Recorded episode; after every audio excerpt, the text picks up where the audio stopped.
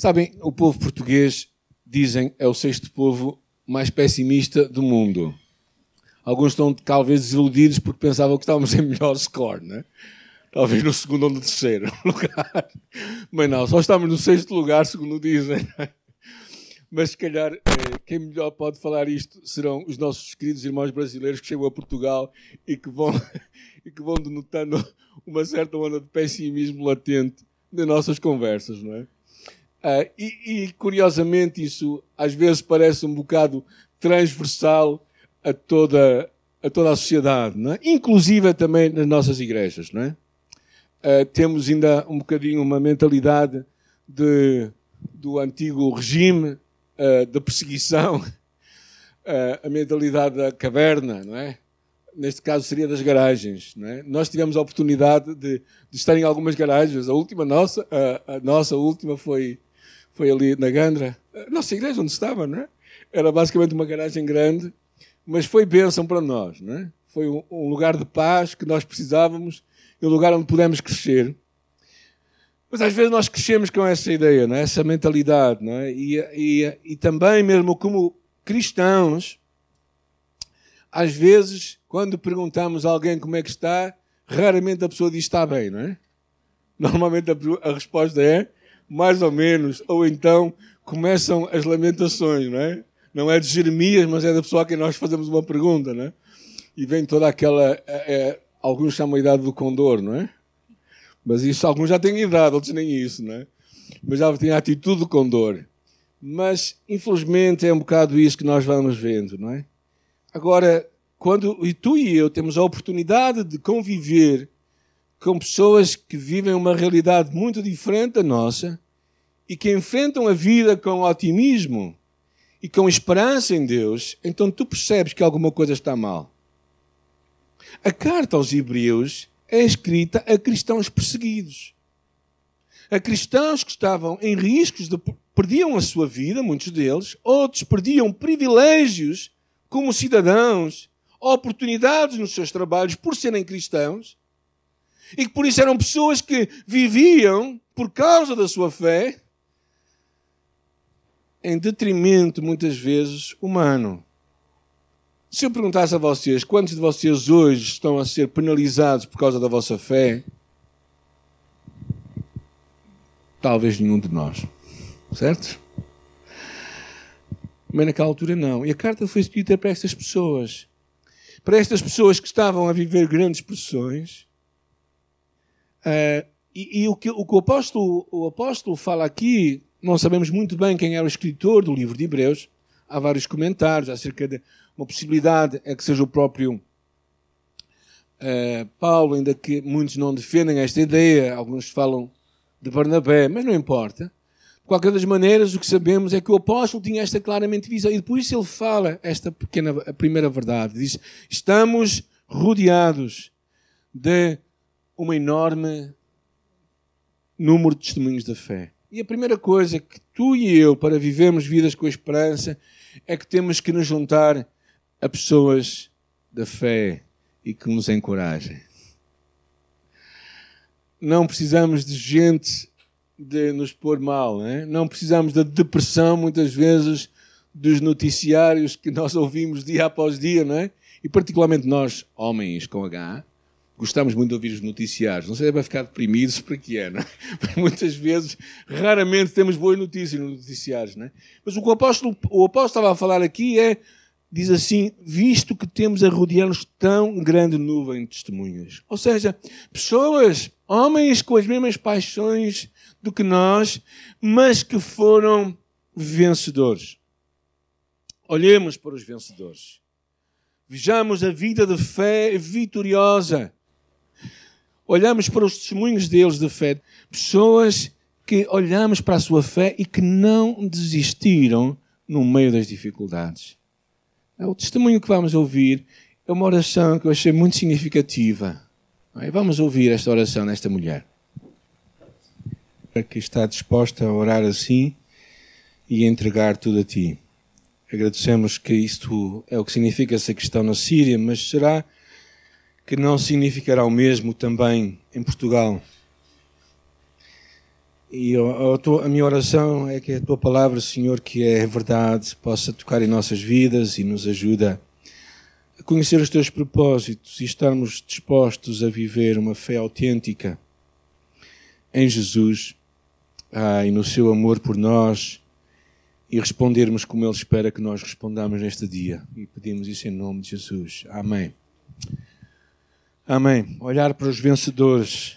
Ah como esta mulher disposta a fazer uma oração destas e a, e a verdadeiramente entregar tudo a Deus. Quando vemos o livro de Hebreus, capítulo 11, versículo 39 e 40, vemos realmente o final que diz assim: Todos os que obtiveram bom testemunho por sua fé não obtiveram, contudo, a concretização das promessas, por Deus ter uma promessa maior a nosso respeito. E é, e é quando olhamos para a fé, é esta fé que nos vai mover para tomarmos decisões e deixarmos que a coragem que vem destas pessoas nos possa influenciar. É interessante que aqui fala, está-nos a rodear, algumas versões diz, está a pairar à nossa volta como uma nuvem. E o meu encorajamento para ti e para mim é que olhemos para pessoas que nos vão levar avante na vida Olhemos para testemunhos de fé na nossa vida. Encorajemos-nos com eles. E, e deixemos que isso seja verdadeiramente o um motor para nos ajudar a avançar na nossa caminhada com Deus. Não é? Porquê? Porque tantas vezes os nossos olhos estão postos nos lugares errados. E o primeiro olhar é para pessoas que nos vão encorajar. E a história, a história está continua à procura de homens e mulheres como estes que decidiram ousar acreditar em Deus e viver o que Deus tinha para as suas vidas. Homens e mulheres que acordaram num certo dia e disseram que através deles coisas podiam acontecer. Um deles foi um homem chamado John Knox, há muitos anos atrás, na Escócia que se voltou para Deus e disse: Pai, dá-me a Escócia, senão eu morro. E por causa desta oração houve um avivamento naquele lugar. Porque este homem ousou acreditar em Deus. Ousou acreditar que Deus tinha algo maior para ele, algo que iria ultrapassar muitas suas capacidades, o seu poder, a sua influência. Mas eu penso que o que vemos nestes exemplos foram, foram pessoas completamente entregues a Deus. E o que vemos aqui, este encorajamento para nós, é que eles são como testemunhas à nossa volta, uma nuvem de testemunhas. Por isso que eu quero te encorajar é tu olhares à tua volta e procurar as pessoas que te vão encorajar. E a segunda coisa que eu te quero encorajar é tu seres uma dessas pessoas. É tu começares a desenvolver na tua vida características de um homem e de uma mulher que tem fé em Deus. Porque isso é o que vai mudar a vida das outras pessoas. É homens e mulheres de fé e de confiança em Deus. Essa é a maior herança que tu podes deixar para a próxima geração, para os teus filhos e para os filhos dos teus filhos. É tu seres um homem, uma mulher temente a Deus. Isso é que vai impactá-los mais do que qualquer outra coisa. O segundo desafio do apóstolo Paulo é esta comunidade que estava a ser perseguida por causa da sua fé. Esta comunidade que estava a passar grandes dificuldades e até mesmo eh, tentativas muitas vezes, e muitos foram mortos por causa da sua fé.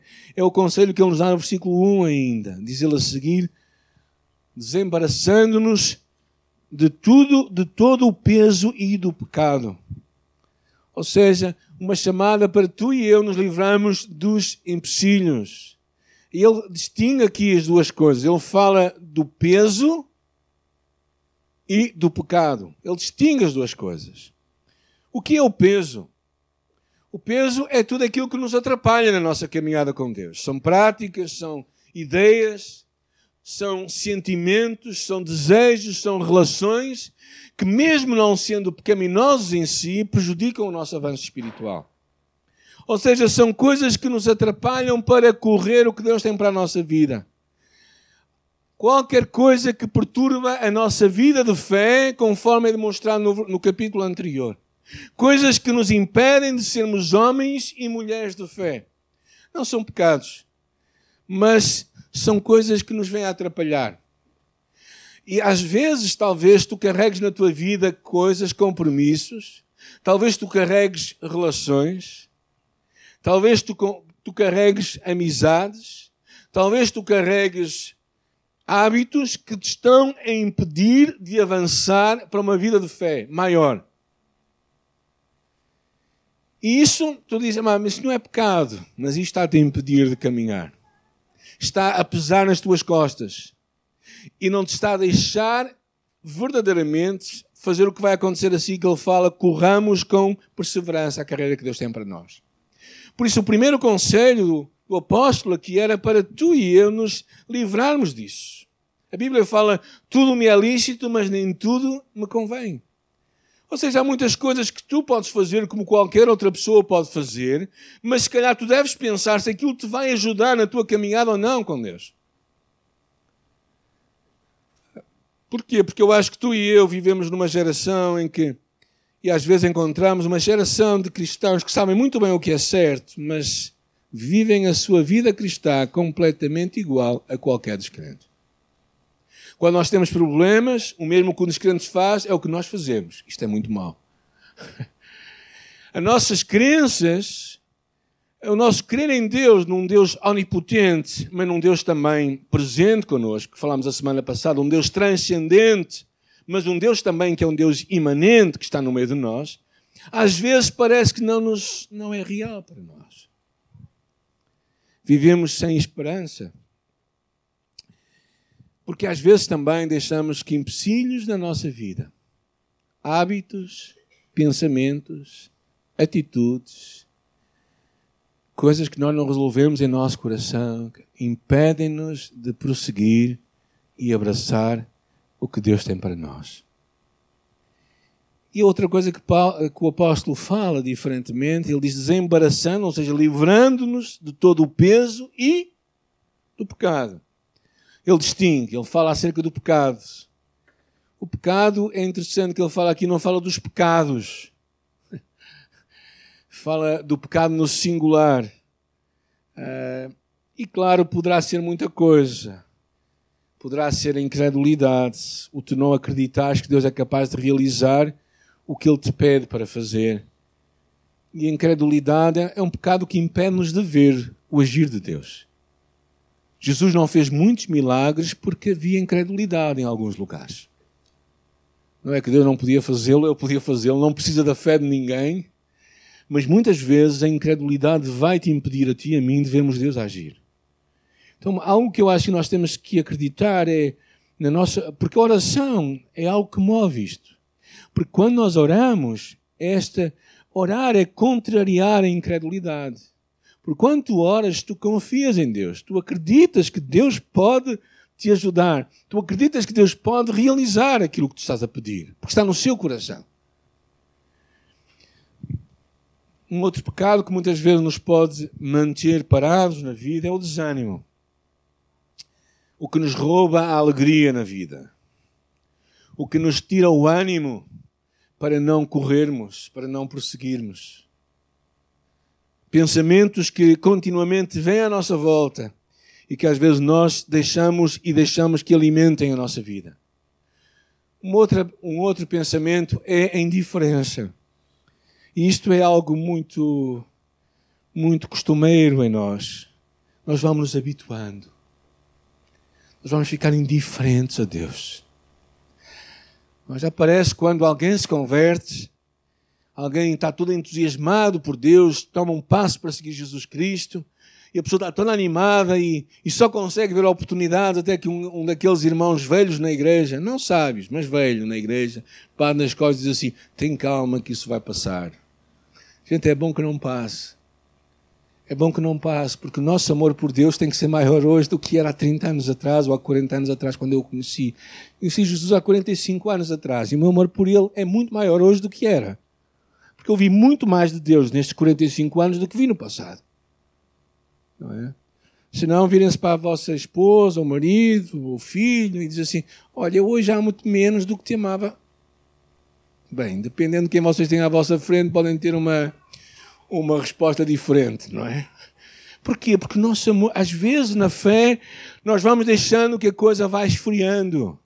E a carta, a carta à igreja de Éfeso é muito interessante, porque é escrita a uma igreja que era que foi perseverante, que sofreu por causa do evangelho e não perdeu coragem. Mas tem uma coisa contra ti, é que já não tens amor como no princípio. e sabes, uma das coisas que Deus quer do teu coração e do meu é amor por Ele. Não é? Porque, por isso é que aquela, aquela expressão lá em Provérbios diz: Dá-me, filho meu, o teu coração. O coração é, é fonte, é, é, é, o símbolo dos sentimentos, é do centro da nossa vida. É isso que Deus está à espera de ti e de mim. Um dos pecados maiores que eu acho que acomete a muitos de nós é o pecado da indiferença. Nós vamos nos acostumando à fé. Viramos profissionais, crentes profissionais. Pior é quando nos tornamos pastores profissionais. Isso é péssimo. Eu já dei comigo algumas vezes assim na minha carreira com Deus. Lembro-me de uma altura em que eu estava, em que eu já como sabia muito acerca da Bíblia, não é? achei que não precisava de me preparar muito. Estou a ser franco convosco. E numa dada altura eu estava neste, nesta mania, neste pecado, e até que Deus me deu um estalo e disse assim: Olha lá, um destes dias, pá, eu vou-te tirar o tapete eu vou te tirar o tapete e vou te envergonhar à frente de toda a gente. Eu senti Deus claramente a falar comigo, a dizer assim: tu não fazes as coisas porque tens que fazer, tu fazes as coisas porque me amas e porque eu quero que tu faças, e porque tu me amas, tu vais fazê-lo. Outro pecado que há muito é a falta de perdão. E a falta de perdão dá legitimidade a Satanás de ter vantagem na nossa vida. Satanás passa a ter direito legal para governar em nós. A passagem em Coríntios fala muito disso. Se vocês perdoam alguém, eu também perdoo. E aquilo que perdoei, se é que alguma coisa, alguma coisa para perdoar, perdoei na presença de Cristo. Por isso Paulo está a dar o seu testemunho. Eu já perdoei. E depois diz ele a seguir. Por amor a vocês. A fim de que Satanás não tivesse vantagem sobre nós. Porque não lhes ignoramos as suas intenções. Quando tu não perdoas, tu estás a dar legitimidade, vantagem a Satanás sobre a tua vida. Efésios capítulo 5 fala também acerca disso, não é? Diz: Irai-vos e não pequeis. Não se ponha o sol sobre a vossa ira, e a seguir diz: Não deis lugar ao diabo. E lugar tem a ver com, a palavra no grego tem a ver com, com um espaço de autoridade. A falta de perdão dá legitimidade para Satanás ter vantagem sobre ti. Ou seja, tu não tens que, tu não podes orar se tu não perdoares. Na verdade, Pedro diz que se os homens não tratarem bem as suas esposas, nem vale a pena orarem, ok? Ou seja, se tu não resolves coisas no teu coração, Deus não te vai ouvir. A oração do Pai Nosso diz isso claramente. Não é? Então, a falta de perdão, este vai ser um pecado. E, Paulo, e o apóstolo diz desembaraçando-nos, ou seja, livrando-nos dos empecilhos, ou seja, do peso e do pecado. Então, se tu queres correr o que Deus tem para a tua vida, se tu queres correr o projeto de Deus para a tua vida, tu tens que te livrar disso. Tens que te livrar do peso, coisas que te podem impedir de prosseguir. Não, é? não sei se vocês já correram alguma maratona. Eu já comecei a correr, mas não, não terminei, não é? Mas já fiz corridas de 10 km e coisas assim, não é? E quando se vai correr 10 km, não se leva sobretudo, mesmo que esteja com frio, não é? Nem, nem se leva, nem, nem se leva botas de água, não é? Leva sapatinhas leves. Agora até há questões de roupa que é mais que tem menos fricção ao vento e essas coisas todas, não é? Porquê? Porque é assim, na vida também é assim, na vida da fé também é assim, gente. Se nós não, não estamos levezinhos para correr o que Deus tem para nós, nós vamos começar a patinar. E sabes o que é? É como quando nós vemos aquelas aquelas carochas, aquelas, aqueles, aqueles bichos cheios de patas, não é? Quando se viram ao contrário, eles mexem muito, mexem muito, não mexem? E onde é que eles vão? Hã? Onde é que eles vão? A lado nenhum. E há, há, há muita gente também na sua fé assim. Por quê? Porque porque não têm a sua vida em ordem, ou porque têm pesos nas suas costas, eles andam a patinar, sempre no mesmo, sempre no mesmo sítio, não avançam. E, pá, e o apóstolo é muito claro aqui, diz assim, primeiro, olhemos para os exemplos. Segundo, livremos-nos dos empecilhos. Terceiro, a sugestão. O que é que ele diz? Corramos com quê? Com perseverança com paciência, com endurance. Ah, porquê? Porquê que nós devemos correr com paciência e perseverança? Porque vai haver alturas em que nós vamos querer desistir. Vai haver alturas em que nós vamos. Ah, dizem que na, nas maratonas existem normalmente umas fases, ou nas minhas maratonas, existem umas fases no percurso em que sempre acontecem alguns sinais, algumas dores, alguns sentimentos. E, e o maratonista sabe que ele tem que prosseguir, tem que ser perseverante. A vida da fé é uma vida de longa caminhada, gente. É uma coisa a longo prazo. Quantos de vocês já viram pessoas que que começaram a sua caminhada com Deus e estavam dispostos a levar tudo e todos à frente. E passado dois meses ou três começaram a desistir. A vida é assim, gente, mas a vida, a vida é perseverança. E o apóstolo Paulo tinha esta noção. E claro, no contexto da perseguição, nós percebemos isto muito mais. Porque se vocês lembrarem-se da oração daquela mulher, não é?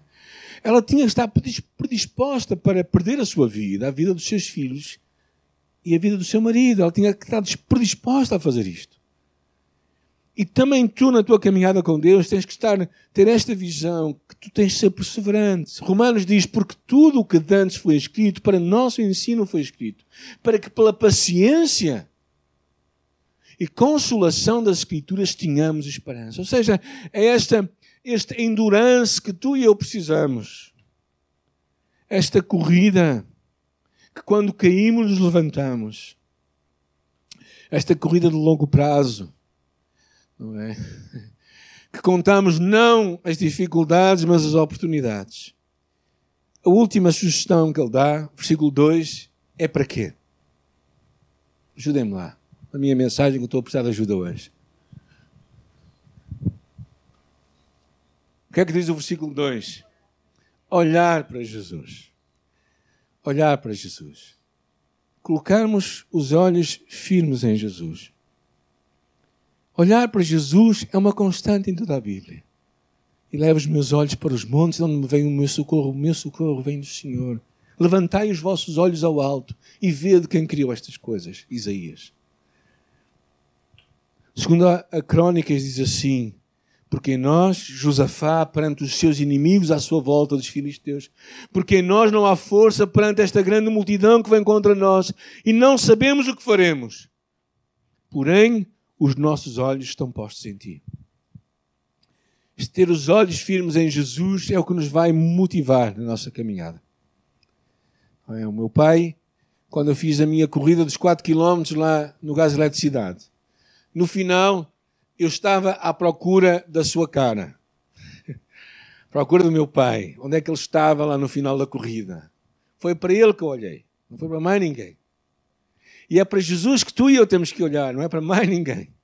Olhar firme para Jesus significa que há uma constância, há uma intencionalidade, há esta ideia de que não deixaremos que nada possa perturbar a nossa visão, a não ser olhar para Ele. Eu acho que isto é tão claramente visto também nas próprias bebés, não é? Quando, quando eles estão agitados e eles pegam e, e eles olham para a mãe e a mãe olha para eles, particularmente a mãe. O pai às vezes faz um bocado asneira, não é? Porque fica um bocado mais agitado e não consegue conter aquela agitação. Pelo menos eu era assim, confesso, não é? Eu, eu tive algumas algumas dificuldades em, em, ser muito paciente, né? A minha esposa nesse aspecto foi top. Mas olhar firmemente para Jesus é ter este olhar fixo em Cristo.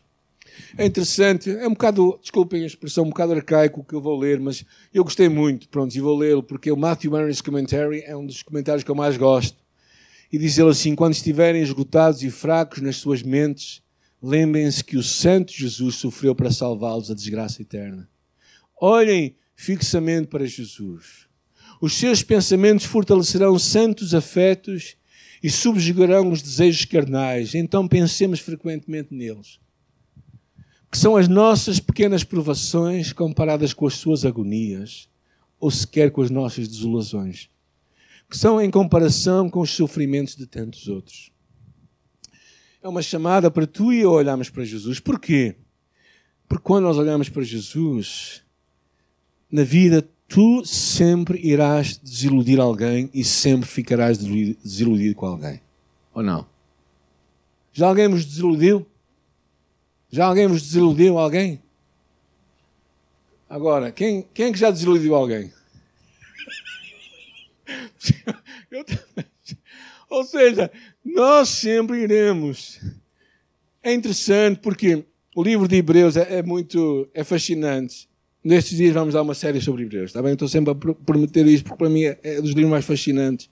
Ele mais à frente fala, é, capítulo 13, versículo 7. Eu acho muito interessante este versículo. Diz assim: Lembrai-vos dos vossos guias, dos vossos pastores, os quais vos pregaram a palavra de Deus e consideremos atentamente o fim da sua vida, imitai a fé que eles tiveram.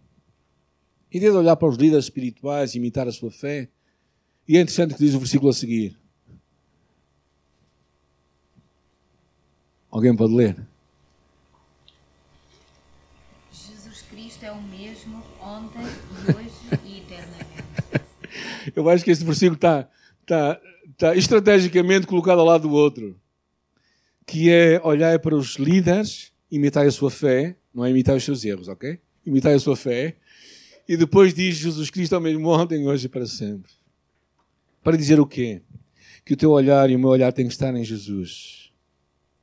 O foco em Cristo nos vai ajudar a ver muito além das nossas limitações. O foco em Cristo nos vai pôr perante o impossível o foco em Cristo nos vai somar energia porque nós percebemos o quanto Ele viveu esta fé. O foco em Cristo ajuda-nos a contar as bênçãos de Deus e não a somar os problemas. O que percebemos claramente aqui é que o exemplo mais importante da vida da fé é aquele que se encontra em Jesus. Ele claramente diz isto nesse versículo: de, olhando firmemente para Jesus, autor e consumador da fé. O autor, o pioneiro, aquele que foi o primeiro a correr a caminhada de fé. E consumador. Pela fé, o Senhor Jesus confiou na realidade do gozo futuro. E ao avaliar as circunstâncias atuais à luz do futuro glorioso, ele suportou a cruz, desprezando a vergonha que esta lhe trouxe. Jesus é para nós e sempre será o maior exemplo para que tu e eu possamos caminhar uma vida de fé. Hebreus capítulo 12 é este desafio para ti e para mim. É este desafio que, que vem ao nosso, à nossa chamada para olharmos estes testemunhos da fé, para nos livrarmos dos empecilhos e dos pecados que estão à nossa volta, para sermos perseverantes. Sermos perseverantes.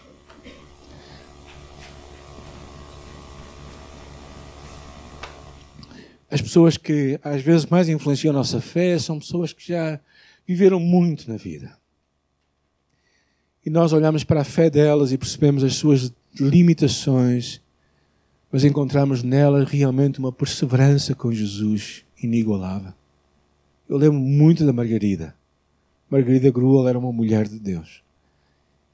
No meio do seu sofrimento, ela passou um cancro, uh, primeiro de no seio que foi amputado e, passado uns 10 anos, artrite reumatoide, com muitas dores em todo o seu corpo, nos seus dedos, vendo os seus dedos a, a serem entortados e ela impedir de tocar, de cozinhar, de tocar o seu órgão que ela gostava de tocar com, com coração.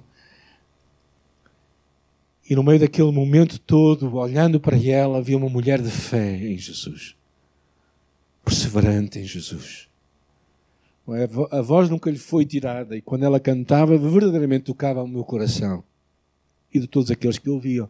Perseverança é das coisas que nós mais precisamos hoje, gente. Numa geração do imediato e de mudança, precisamos de discípulos da perseverança e mantemos os nossos olhos em Jesus. Eu gostava de terminar com uma mensagem que, que tocou muito a minha vida há um tempo atrás, na visita do pastor João Castro, que esteve connosco. E quero terminar com esta atitude que tu e eu temos que ter. A atitude de Caleb e de Josué. A atitude de Caleb que fez calar uma multidão de espias que viram o mesmo que eles viram.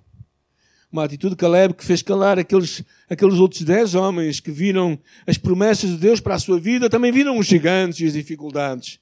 Não é? E, e, e, no meio daquilo tudo, no meio daquelas dificuldades todas, no meio daqueles gigantes e daquelas, daquelas, daquelas cidades fortificadas, fala-se que Jericó passava duas juntas de bois em cima da muralha, o que significava que teria no mínimo a volta de, de 4 a 6 metros de largura. no meio daquilo tudo, não é? Caleb fez calar o povo e disse: Subamos e tomamos posse da terra, é certo que iremos vencer. Eu não sei o que a vida traz para a frente para ti, não sei o que traz para mim, não sei o que traz para nós como comunidade. Não sei se os dias vão ser melhores, se vão ser piores, humanamente falando. Mas sejam como fores, o que vai fazer uma diferença em ti, em minha vida, em nós como comunidade de fé, é atitude. É termos uma atitude, a atitude de Caleb, que diz: vamos tomar posse das promessas de Deus, é certo que iremos vencer.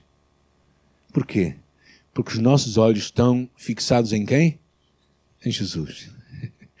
em Jesus, que é o autor e consumador da nossa fé. Aquele que não muda, aquele que é eternamente o mesmo, aquele que verdadeiramente tem poder para, para nos mostrar não as nossas dificuldades, mas as nossas potencialidades, que em Cristo Jesus somos mais do que vencedores por aquilo que nos amou. Por isso não há morte, não há dificuldade, não há altura, não há profundidade, não há qualquer criatura que nos possa separar do amor de Deus que está em Cristo Jesus, nosso Senhor.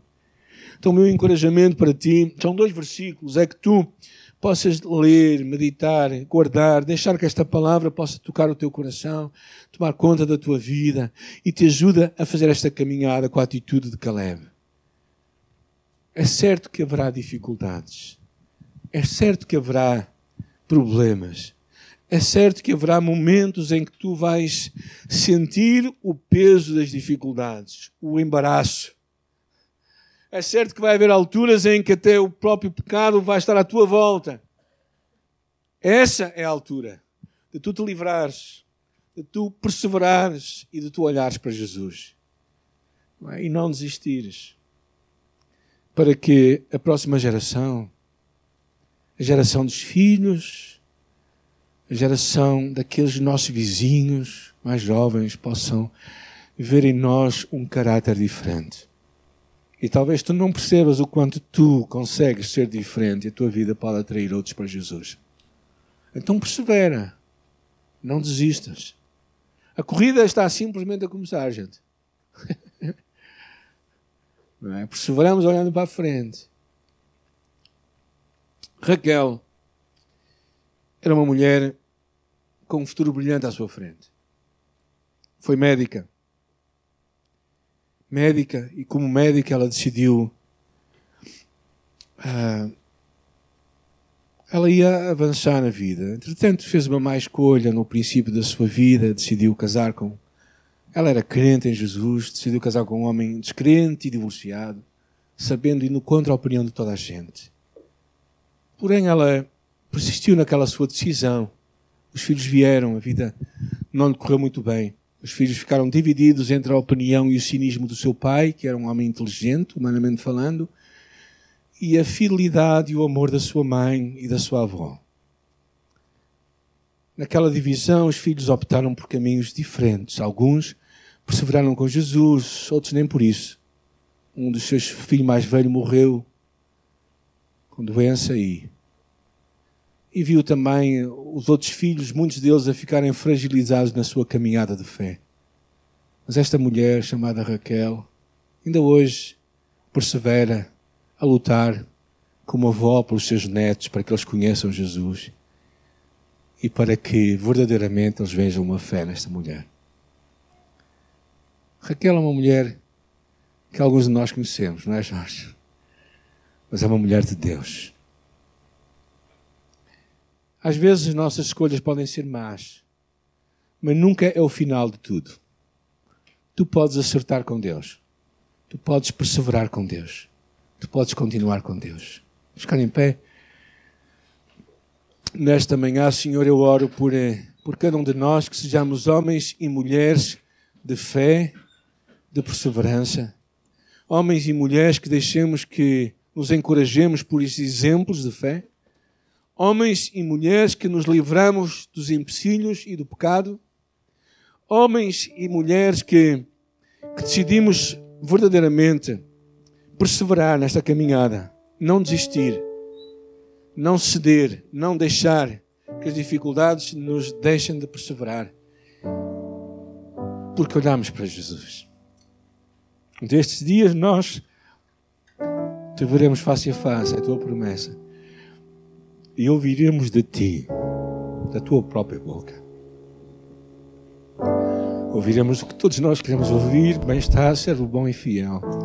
Sobre pouco foste fiel, sobre muito te colocarei, entra no gozo do teu Senhor. É isso que nós queremos ouvir, Senhor. É para isso que nós olhamos para ti nesta manhã, perseveramos e, e não desistiremos até que tu digas para desistirmos. Até tu digas para nós mudarmos os nossos planos, até tu digas para nós mudarmos o nosso caminho. Não iremos desistir, Senhor. Não iremos voltar para trás. Iremos perseverar com Jesus. E te louvamos pela palavra, pelo Espírito, pela graça de Deus. Te louvamos por os exemplos de homens e de mulheres que tocaram as nossas vidas como poucos tocaram. E nós o fazemos em nome de Jesus.